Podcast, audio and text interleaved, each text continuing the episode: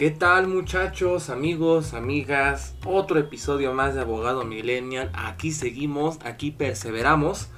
No me han desaparecido, no me han dado una calentada. Quiero pensar que esa es una buena señal. Y pues mientras estamos vivos hay que celebrar con otro episodio. El día de hoy, chavos, quisiera hablarles respecto a la famosísima reforma laboral en cuanto al outsourcing Vamos a, vamos a ver rápidamente de qué trata, qué consistió, qué reformó, qué fue lo que cambió. Sigue siendo legal el outsourcing, ya no se puede. Vamos a ver un poquito inclusive de qué es el trabajo, efectos legales, qué lo regula, qué, derechos hay. Digo, no me voy a meter un poco tan de detalle porque podrían despedirme por eso, pero sí vamos a hacer un poquito de análisis, ¿no? En cuanto al trabajo, sus condiciones, por qué es el outsourcing, por qué nace, por qué está permitido. Yo creo que es un tema bastante interesante, digo, no tan polémico como otros que hemos tocado, pero sin duda es una materia, es algo importante que hay que conocer, ¿verdad? Entonces, vámonos, vámonos en lo que mis pezones se bajan, se deserectan, vámonos derechito a lo que es el perre.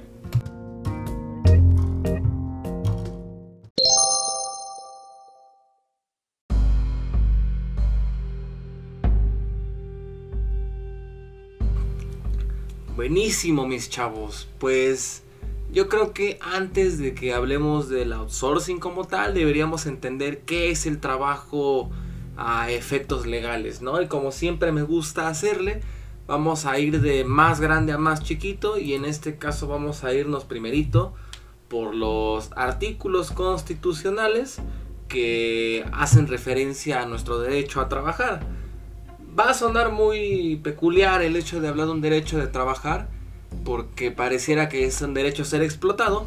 vamos a tomarlo, digo, para evitarnos mucha polémica. Raro que yo diga eso. Vamos a tomarlo como el derecho a desempeñarnos, a, a trabajar para obtener un fruto, como dirían por ahí. Pues miren, el primer articulito de nuestra magna carta, siempre preciosa y eternamente ignorada, es este artículo 5 que cito, a ninguna persona podrá impedirse que se dedique a la profesión, industria, comercio o trabajo que le acomode siendo lícitos. Esta es una prerrogativa general, esto es un mandato constitucional que nos está diciendo, güey, tú te puedes dedicar a lo que tú quieras, mientras sea legal. Si yo me quiero dedicar a vender fotos de mis pezones, es absolutamente legal si yo quiero dedicarme a ser guardaespaldas de algún rico para que me maten en su nombre, es totalmente legal. Obviamente la única limitante a esta prerrogativa es que sea legal el, trabajo, comercio, negocio. Eh, ¿Podría yo dedicarme a matar gente como un buen sicario? Totalmente, pero es ilegal, entonces se me puede impedir. Eh, dice esta segunda condicionante, es decir, una una excepción al derecho a trabajar, es que el ejercicio de esta libertad solo podrá vedarse, es decir, suspenderse, por determinación judicial, por la resolución de un juez. Solamente podrá vedarse, limitarse cuando se ataquen derechos de terceros, un delito por ejemplo, una resolución gubernativa, por ejemplo cuando suspenden a los servidores públicos por ser unos hijos de la fregada, y estas resoluciones siempre y cuando estén fundamentadas en la ley y cuando se ofendan los derechos de la sociedad. Finalmente, eh, nadie puede ser privado del producto de su trabajo sino por resolución judicial. ¿Qué quiere decir esto? Que nadie te puede quitar eh, el fruto de tu trabajo, dígase las consecuencias de tu desempeño, si eres un restaurantero, tu comida o tus ganancias, si eres un campesino, un jejidal, no, el fruto de tu cosecha, solamente podrá quitarse cuando existe una resolución de un juez. Como un complemento a esta, esta prerrogativa, nos va a decir que cada entidad federativa eh, determinará cuáles son las profesiones que requieren título para su ejercicio y las condiciones que se deben conseguir para ello. Esto le va a espantar a algunos, pero legalmente hablando hay profesiones que solamente pueden ejercerse si se cuenta con un título y su respectiva cédula profesional. Por ejemplo, su servidor que es abogado, yo no podría ejercer como abogado si no tuviese mi título y mi cédula. Si lo hiciera, estaría cometiendo un acto ilegal y todas mis ganancias se las llevaría el gobierno. Finalmente, y cuanto al trabajo de los particulares, nos dice, nadie podrá ser obligado a prestar trabajos personales sin la justa retribución y sin su pleno conocimiento. Consentimiento, perdón. Como toda ley, como toda norma, como toda prerrogativa tiene una excepción, que en este caso es el trabajo impuesto por autoridad judicial como pena. Ya saben, el trabajo social, las penas que cumplen algunos reos para trabajar, ¿no? Yo creo que esta, este parrafito es como uno de los más relevantes porque el primero nos dice, güey, tú te puedes dedicar a trabajar a lo que quieras mientras sea legal, ¿no? El segundo nos dice, papi, tú tienes, hay ciertas chambas que van a requerir un título. Y esta última dice, nadie puede ser obligado, es decir, alguien puede hacerlo, a prestar trabajos personales. Ahorita un momento más vamos a ver qué es un trabajo personal sin una justa retribución y sin su pleno consentimiento. Esto yo creo que nos puede generar mucho debate, nos puede dar mucho tema, porque yo les preguntaría, estimados millennials, oyentes millennials, los milenios, los milenios vamos a llamarle. Eh, ¿Ustedes dirían que en México se paga justamente los trabajos? Estoy seguro que si alguien me escucha que sea patrón, me dirá, pues claro, güey, o sea, pues sí, o sea, tengo que cubrir impuestos, tengo que pagarle al IMSS, tengo que ganar algo, o sea, es como esta con madre. Y seguramente todas las demás gentes que ganan 6 mil pesos mensuales por una jornada de 12 horas, sin horas extra, sin hora de comida, sin prestaciones adicionales y con vacaciones hasta el año, quizá no estén tan de acuerdo. Esta digamos que es como la parte general, lo vamos a llamarle el panorama completo de lo que es el derecho al trabajo. Sin embargo, existen más prerrogativas constitucionales que nos van a hablar del trabajo. Denme un segundito. Porque el párrafo, el artículo 123, llamado perteneciente al título sexto de nuestra constitución, que se llama del trabajo y de la previsión social, nos va a decir, toda persona tiene el derecho al trabajo digno y socialmente útil. ¿Qué debe tener un trabajo para que sea constitucional, que sea digno y que sea socialmente útil? Vamos a entender que es un trabajo digno cuando trata a la persona de manera respetuosa y valiosa. Si un trabajo implicase la humillación, la denigración, el desgaste mental de una persona, entonces ese trabajo sería indigno. Creo que esto también se puede prestar a mucha discusión. Les pregunto a ustedes, mi gente, ¿dirían que los trabajos en México son dignos? Yo creo que esa es una, es una pregunta bastante fuerte, ¿verdad? Al efecto, continuando con la lectura de este artículo, se probarán la creación de empleos y la organización social del trabajo. Ahora, el artículo 123 se encuentra dividido en dos subapartados. El apartado que le corresponde a los derechos de los trabajadores, vamos a llamarle particulares o privados. Y el apartado B, que es el que corresponde al trabajo de los servidores públicos o la gente que trabaja en dependencias económicas. Eh, económicas, gubernamentales.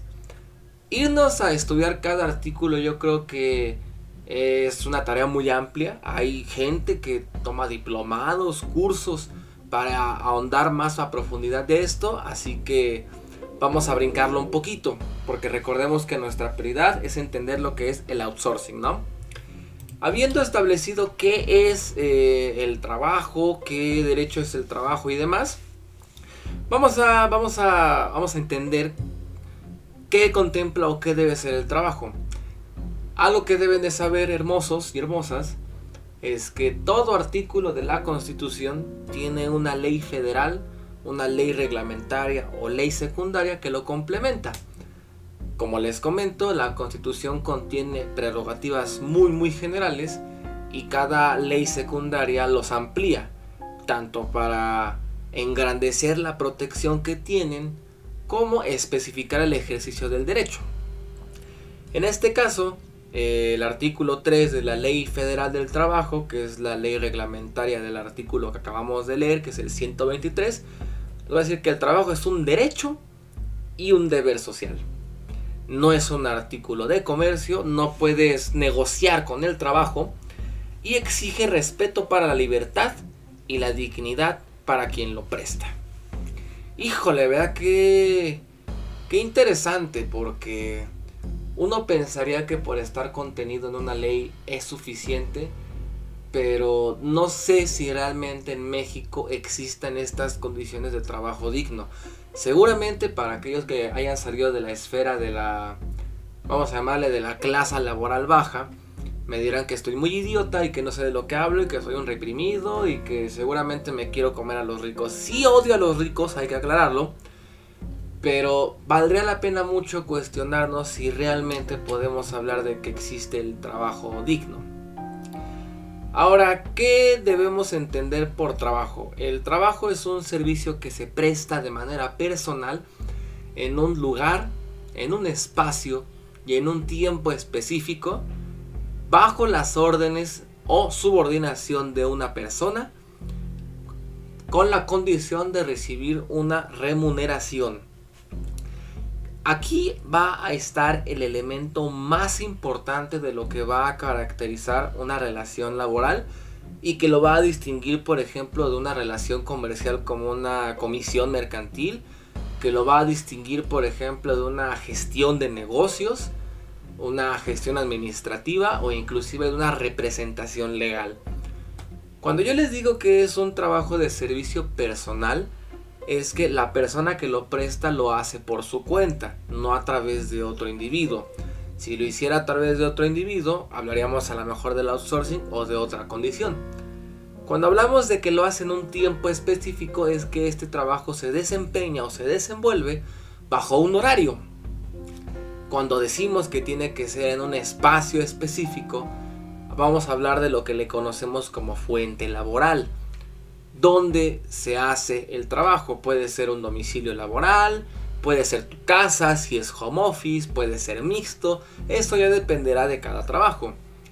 También hablamos de que tiene que ser subordinado. Ese es el elemento quizá más importante.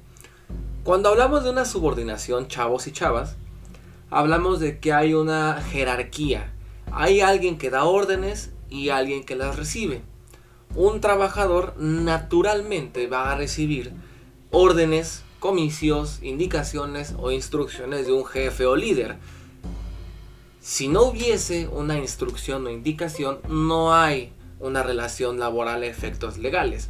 Por ejemplo, si alguno de ustedes contratase mis servicios legales, no hablaríamos de una relación laboral porque si bien yo estoy, por ejemplo, prestándoles un servicio personal eh, de un tiempo, en, en un lugar y en una forma específica, no me van a dar instrucciones de cómo hacerlo.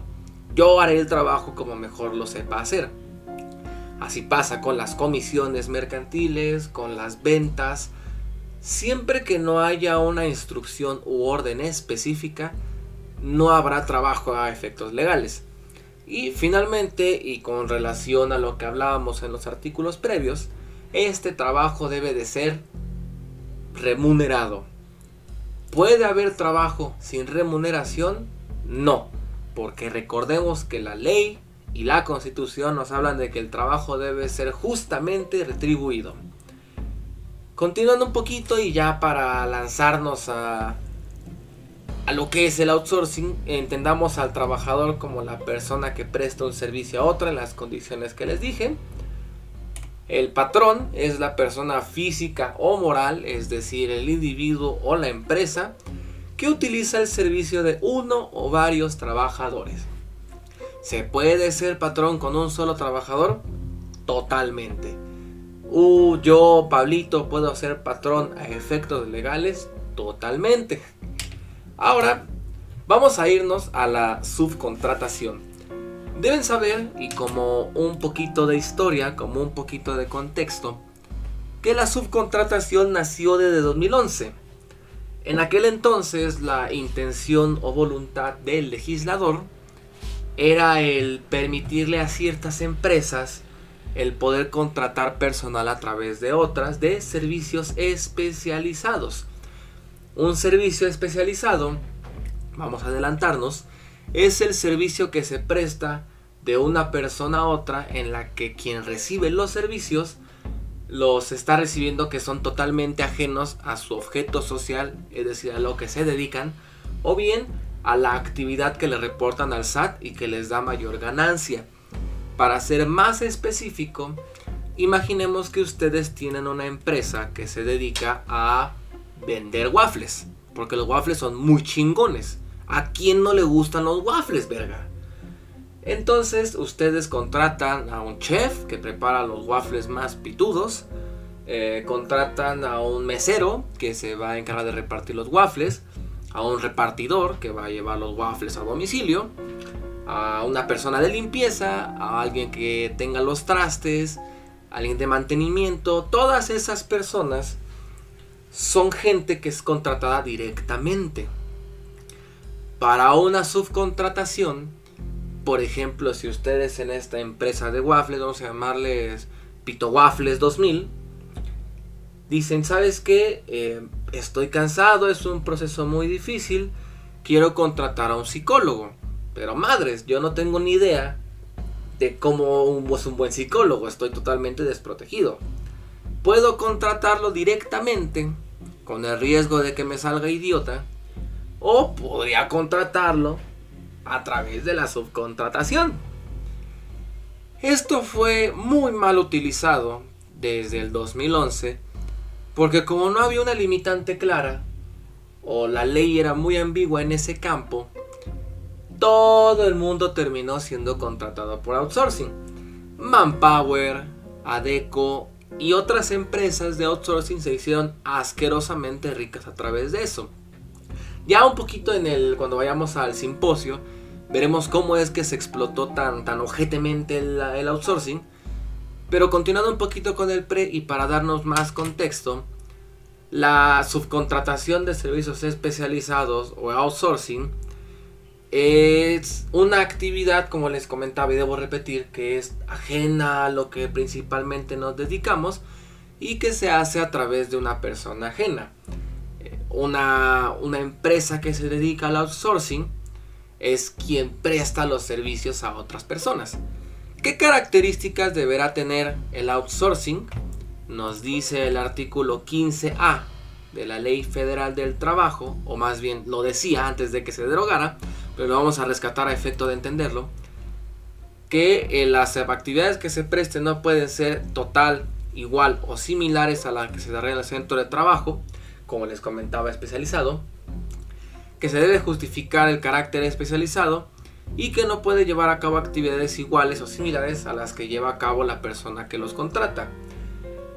Yo no podría contratar por outsourcing en mi industria de waffles a alguien que haga waffles. Yo no podría contratar por outsourcing a un repartidor de waffles porque es una persona que tiene que ver directamente con la actividad de la empresa.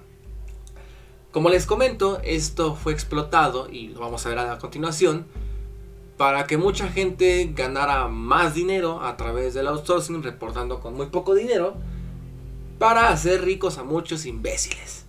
Y pues ya para no alargarnos tanto el pre, ya irnos para el simposio, entender este pedo, cerremos ahorita nuestro pre y vámonos directito al simposio.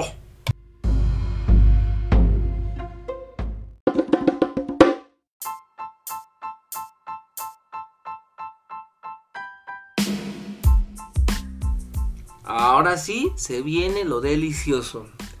¿Cómo fue que el outsourcing pasó a convertirse en esta figura tan deplorable, tan nefasta, tan empleada por muchas empresas? Vamos a, vamos a empezar con una, una metáfora, vamos a entender el contexto del cual uno originó esta reforma y dos, por qué se fue tan nefasta la situación como estaba y todavía sigue para mucha gente. Imagínense que de repente sale esta idea del outsourcing y una empresa con mucho colmillo, un tiburón entre tiburones, dice, papi, tengo una idea para un negociazazazazo, güey. Yo sé que tú le tienes que pagar a tu trabajador 10 mil pesos, no hay pedo. Pero, güey, toma en cuenta que de esa lana tú tienes que quitarle un paparte al IMSS. El IMSS te quita una lana para asegurarlo, porque tienes que asegurarlo, güey. No puedes tener un trabajador sin seguro, es un mega riesgo. Aparte tenemos que quitarle el impuesto sobre la renta. Tenemos que quitarle mucho. Entonces, no hay pedo, güey. Yo te voy a ahorrar esa lana. Dame un millón de pesos, que es lo que pagas. Ese milloncito, pa, yo voy a gastar 800. 800 en las cuales voy a reportar a mis trabajadores con un salario mínimo, totalmente legal, desafortunadamente. Y voy a decir que son gente de servicios especializados en outsourcing. ¿Por qué? Sabrá Dios. Insisto, empresas como Adeco, como Manpower se hicieron de mucho dinero a través de este esquema. Porque imagínense que tienen una nómina de 100, 200, 300 mil idiotas. Y en lugar de pagarles lo que deberían, una comisión mixta, papi. Digo, ya para hacerlo como un poquito más correcto, le damos la lana a través, por fuerita, como lo hacen muchas empresas. Pero finalmente el efecto de ventaja es de que eh, pago menos y por supuesto en temas de, de, antigüedad de derechos creo que digo a mí no me ha tocado en lo personal estoy seguro que mucha gente sí era que la empresa outsourcing se convertía en la titular de la fuente laboral no voy a entrar mucho a detalle en esa parte porque estaría regalando mi trabajo como abogado laboral pero imagínense que no generaban antigüedad, pues estas empresas tenían la mala costumbre de precisamente para evitar gastos, renovar contratos cada año, dar prestaciones con lo mínimo. Entonces, imagínense cuánto dinero no fluyó a través de este proceso, cuánto dinero no se ahorraron, cuánto dinero no acumularon. Puta, pero, pero por supuesto que el outsourcing se convirtió en una fuente de oro no dudo que haya patrones allá afuera que lo hicieron eh, porque no les alcanzaba. Pero yo creo que hay que cuestionarnos si realmente, o sea, si tu negocio para obtener riqueza dependía de hacer mierda a otros, creo que tu negocio no era tan viable en primer lugar. ¿A qué me refiero con esto? Que si para tener éxito necesariamente debías explotar maliciosamente una norma, pues no sé realmente si eso era totalmente lícito. Es un como campo muy peculiar porque pareciera que camina entre lo legal y lo ilícito. De ahí yo creo que es muy importante que hacer, hacer este comentario que vengo en cuanto a que la aplicación de la ley debe estar supeditada a un aspecto moral, ético y teleológico. El abogado o la abogada que aplique la norma a la letra sin interpretar el contexto, con el perdón del que me escuche, es un reverendo idiota. La ley es social, es, una, es un fenómeno nacido de una sociedad, es una ficción que se adapta a las necesidades de la gente. Si este outsourcing está permitiendo explotar a gente de manera tan ojete, para efectos fiscales, para efectos laborales, para efectos inclusive judiciales, pues yo creo que era válido alcanzar este punto de la reforma. La reforma, quiero dejar muy en claro, no prohíbe el outsourcing. No sé si alguien les ha dicho esta información antes, pero quien les comente que ya no existe el outsourcing está equivocado. Simplemente el outsourcing regresó a la función que originalmente debía tener. Esto es que solamente puedo contratar a gente que sea ajena a la empresa que yo tengo. Si por ejemplo yo uh, creara una empresa, un despacho formalmente, vamos a ponerle a Millennial SADCB o SC. Toda gente que estuviera a mi cargo otros abogados, pasantes, si lo quieren ver algún chofer, este, archivista, secretario, recepcionista, como todos ellos tienen que ver con la actividad que hago, que en este caso es asesoría legal, y la que le reporto al SAT, que son servicios eh, de asesoramiento y acompañamiento legal, yo no puedo tener esta gente en outsourcing. ¿Qué pasa si me vale pito y aún así los tengo por outsourcing? Bueno, deben de saber que la ley de esta reforma dijo, va güey, no hay pedo. De una, primerito, si vas a hacer una empresa de outsourcing, debes de estar registrada en el REPSE. Un registro especializado de la chingada, ¿no? No estás en, nada en, este, en este REPSE, en este registro, no puedes prestar outsourcing. Esto se hace para regular y que no cualquier baboso que cree su estas empresas, ¿no? Con el supernombre de, no sé, Capital Humano Especial SASB, uh, fortaleciendo a la empresa SASB, esos nombres pedorros que tienen algunas, eh, y se tienen que tener este registro que implica lana, que implica tiempo, que implica esfuerzo. Es como una especie de paredcita para que no cualquier tarado ponga su outsourcing.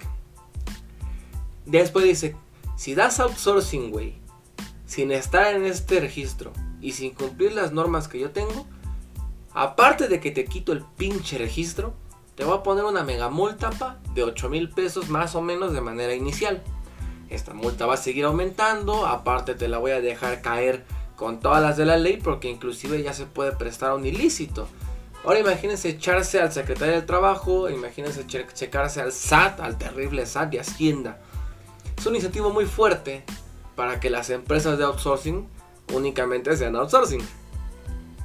Continuando con esta, en esta lógica, dice, quienes tú brindes por outsourcing realmente debe ser gente que esté completamente ajena a la función que lleva a cabo la empresa. Volviendo a mi despacho, que ojalá un día se dé, pero no creo. Eh, yo sí digo, verga, Creo que mis pasantitos, mis abogados se están rifando como los grandes. Me gustaría ponerles un servicio de comedor. Para este servicio de comedor quiero contratar a, un chef. Pero la verdad no tengo ni idea de un chef. No conozco el proceso. No soy una empresa que se dedica a, la, comida. Le voy a hablar a mi amigo de la empresa Gastronomía Especializada SDSB. Y le voy a decir, carnal, subcontrátame a una persona que me haga mis servicios de gastronomía, de cocina. Esta empresa totalmente registrada, totalmente legal, va a decir, claro que sí, pa. Esta empresa, este güey, este panchito, va a seguir siendo mío. No le va a pertenecer a tu, a tu personal, a tu plantilla. Aguas, papi. Lo único que vamos a hacer es que yo te lo voy a prestar. Eso es la subcontratación. Te la voy a prestar para que trabaje eh, auxiliándote a ti. Pero finalmente los servicios que va a hacer son los que yo hago. Por ejemplo, ¿acaso vamos a hablar otra vez a Waffles Chingones 2000? Yo le voy a hablar a contadores de capital y abogados de pene grande SADCB ¿sabes qué, güey? Yo no puedo llevar mi nómina. Necesito a alguien que me eche la mano con la contabilidad de la empresa. Claro que sí, güey. En corto, papi. Estos güeyes van a prestarme a su cabroncito para que haga sus servicios de contabilidad.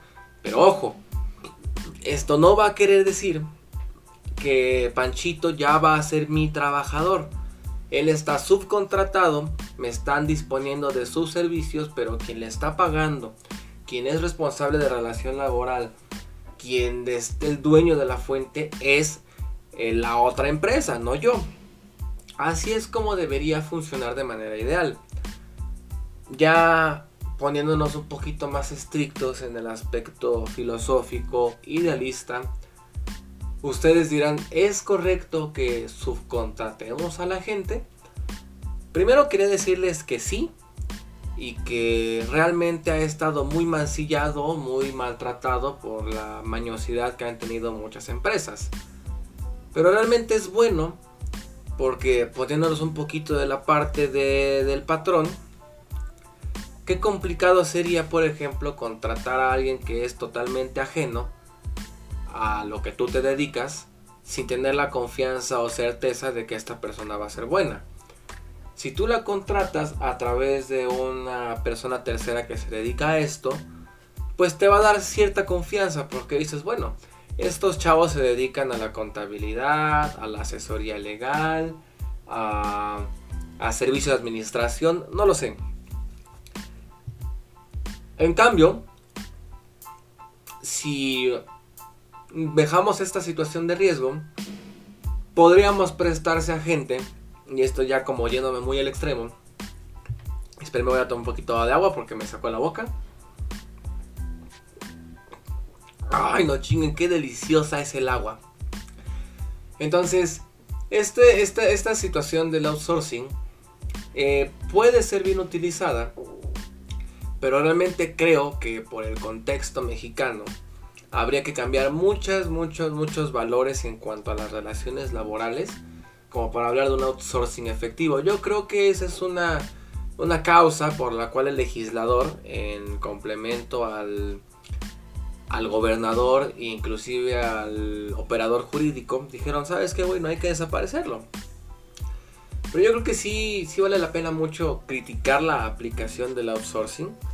Porque creo que devela un problema más grande que son los valores laborales que se tiene en México.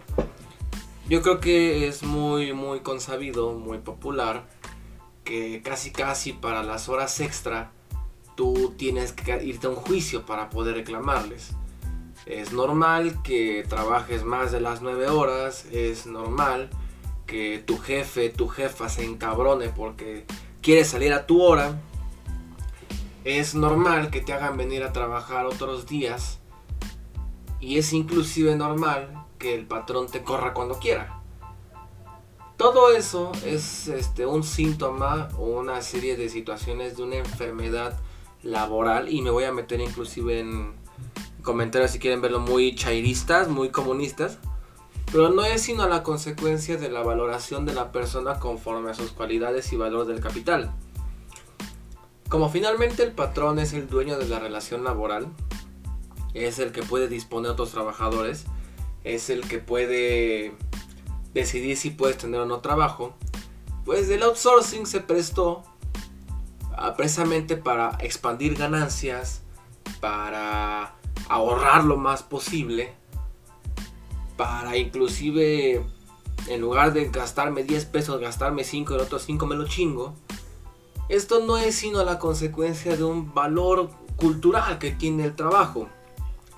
Qué ojete, qué feo, que lo tenemos tan normalizado que que inclusive hay gente que celebra. A mí me da mucho terror, me da mucha, mucho pánico. Que hay gente que celebra ser explotado, banda. Tenemos gente que dice, no, güey, este, yo no duermo. Este, yo cinco horas y estoy como si nada. Otras gentes que dicen, no, no, no, no, no, güey, yo, yo el otro día me quedé 14 horas en el trabajo porque tiene que salir la chamba. Y otro, yo no, no falta otra persona que diga, no, papi, no, no, no, eso no es nada. Yo el otro día pedí y acepté que me redujeran el salario y me aumentaran las horas porque tengo compromiso con la empresa. Esta frase tan trillada, tan, tan terrible que es, tengo la camiseta de la empresa. Híjole, no saben cómo me retuerce las tripas, cómo tuerce mi apéndice y me esteriliza esperma por espermatozoide por espermatozoide que la, parte patronal, los dueños de las fuentes laborales, se sientan con este derecho de explotar a la gente tan mierda. No quiero decir, y no me gustaría que se presten malos entendidos, que no haya gente o no se pueda tener el derecho a sentirse feliz por trabajar. Que la gente no tenga derecho a crecer. Que la gente no tenga derecho a inclusive aumentar su estilo de vida yo creo que lo que hay que criticar aquí y lo que debemos replantearnos es en cuanto a qué me está costando explotar a la gente o tener esta ganancia.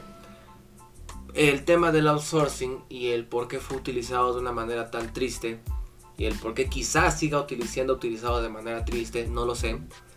Es porque... Ay, no, espérame.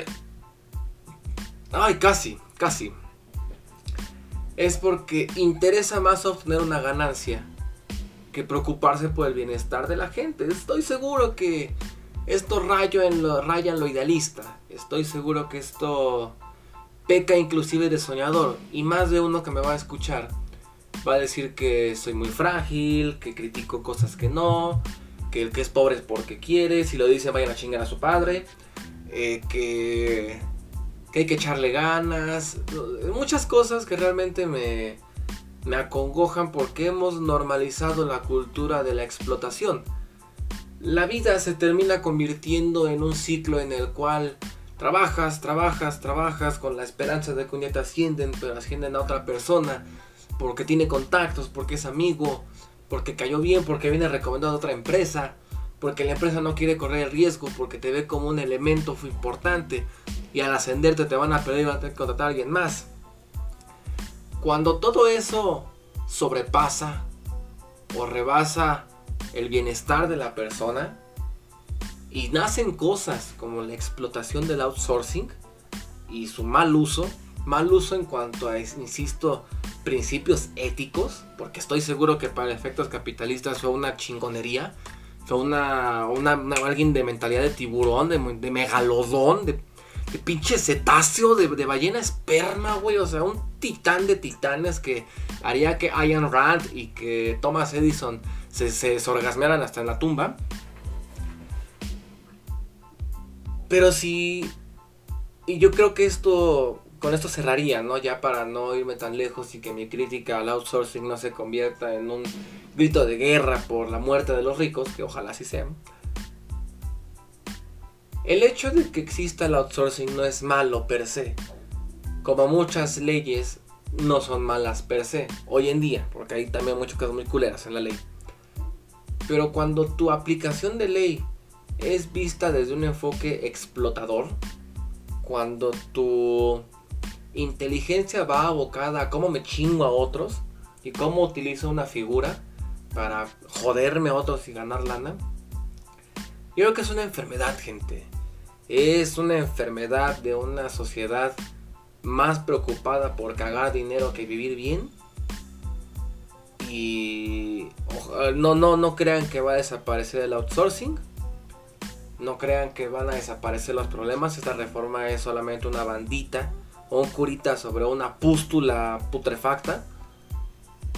Y bueno, espero que esto ya, ya, ya cerrando les haya ayudado para identificar un outsourcing, para indignarse un poquito y pues para dormir a gusto que es dominguita, vean la noche. Entonces, besote para todos ustedes, nos vemos la semana que viene y no se olviden que mañana va a haber un capítulo especial, me voy a reunir con los chicos de todo un poco voy a ser el host. Vamos a hablar acerca de la legalización de la marihuana.